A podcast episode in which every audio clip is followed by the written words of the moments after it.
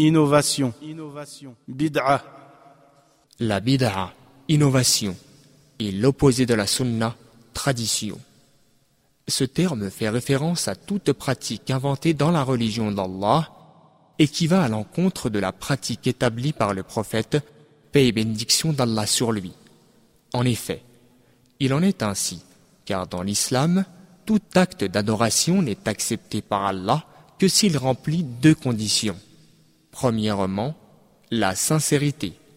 Cet acte doit être accompli sincèrement et exclusivement pour Allah, lui seul, comme le prophète, paix et bénédiction d'Allah sur lui, l'a dit. Les actes ne valent que par les intentions, et chaque homme sera récompensé en fonction de son intention. Hadith rapporté par Al-Bukhari et Muslim. La deuxième condition, la conformité. L'acte doit être accompli conformément à la pratique du prophète, paix et bénédiction d'Allah sur lui, comme le prophète l'a dit, quiconque introduit dans notre religion ce qui lui est étranger verra son acte rejeté. Rapporté par Al-Bukhari et Muslim.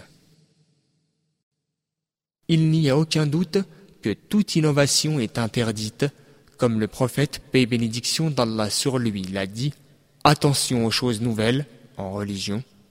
En effet, chaque chose nouvelle est une innovation, da.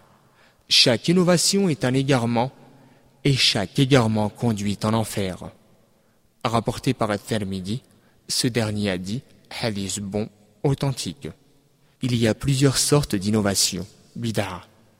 Certaines sont des actes de mécréance, comme chercher assistance auprès de saints morts et leur sacrifier des animaux. Certaines sont des portes ouvertes au polythéisme, comme construire sur des tombes, y accomplir des prières et y formuler des invocations. Certaines sont des actes de désobéissance, comme s'abstenir de se marier ou jeûner continuellement.